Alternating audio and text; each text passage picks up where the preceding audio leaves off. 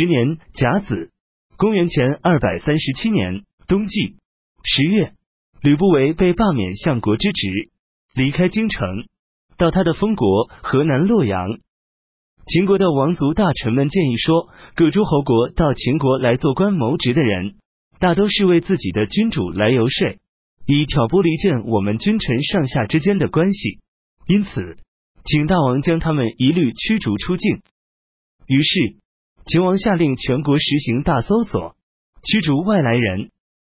客卿楚国人李斯也在被逐之列。他在临离开前还上书秦王说：“从前穆公招纳贤才，由西部戎地选得游鱼，东方宛城物色到百里奚，在宋国迎娶了简书，晋国寻求到丕豹和公孙之。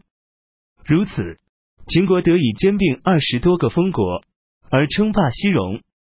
孝公任用商鞅实行变法，使各国都亲和服从，以致今日天下大治，国势强盛。”惠王采纳张仪的策略，拆散六国的合纵联盟，使他们为秦国效力。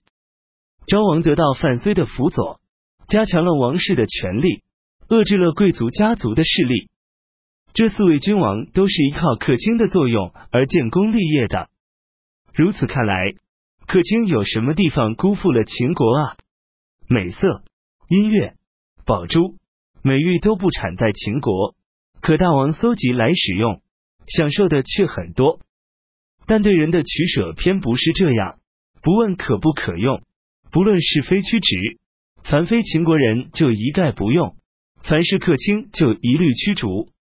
四次便是只看重美色、音乐、宝珠、美玉等，而轻视人才了。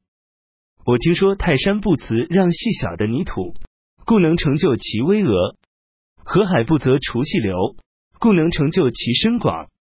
圣贤的君王不抛弃民众，故能明示他的恩德。这便是五帝三王所以能无敌于天下的原因。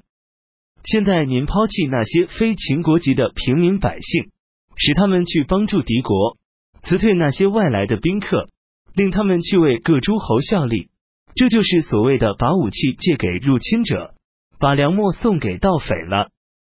嬴政看了李斯上的这封信，即召他入见，要恢复他的官职，并撤销逐客令。此时李斯已走到了离邑，接秦王诏令后即刻回返。嬴政最终采用了李斯的计策，暗中派遣能言善辩的人，携带金珠宝玉去游说各国国君。对各国有名望、有势力的人，凡是可以用钱财贿赂的，便出重金收买。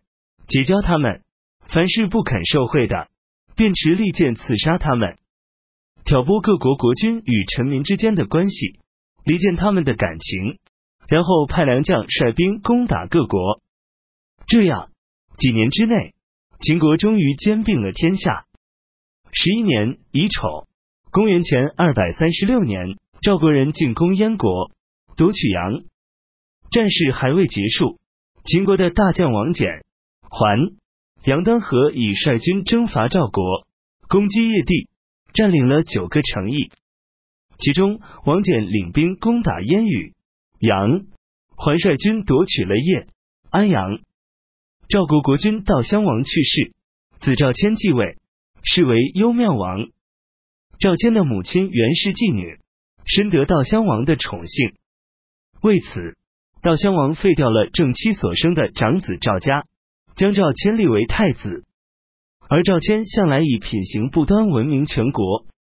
秦国文信侯吕不韦返回封国一年多了，在这期间，各诸侯国的宾客、知者纷纷前往邀请他，车马络绎不绝，在道上前后相望。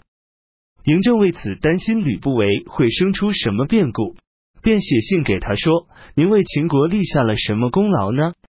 秦国封您在河南。”享用十万户封地的收入，您与秦国有什么亲近关系？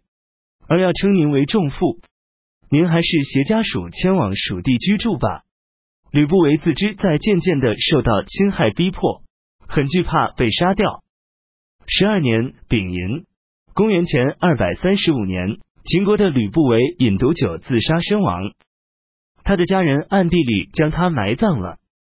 嬴政下令，吕不韦的舍人凡参加了哭吊的，一律驱逐，迁徙出境，并说从今以后，坤操持国家政事的人凡下，吕不韦一样淫乱无道的，将其家族的所有财产没收入关，照此办理。杨雄法言曰：有人问吕不韦，他聪明吗？拿人做货物，进行交易。回答说：谁说吕不韦是聪明人啊？用封国换取了宗族的灭亡。吕不韦这个偷东西的人是穿墙行窃的奸雄啊！穿墙行窃的，我见过担负斗石之量，没见过窃取洛阳的。秦国自六月到八月一直不降雨。秦国调动四个郡的兵力援助魏国进攻楚国。十三年丁卯，公元前二百三十四年，秦将桓率军征伐赵国。在平阳击败赵将护哲的军队，斩杀十万人，并杀了护哲。赵国国君任命李牧为大将军，领兵在宜安。肥下与秦军再战，秦师大败，还逃奔回秦国。赵王因此封李牧为武安君。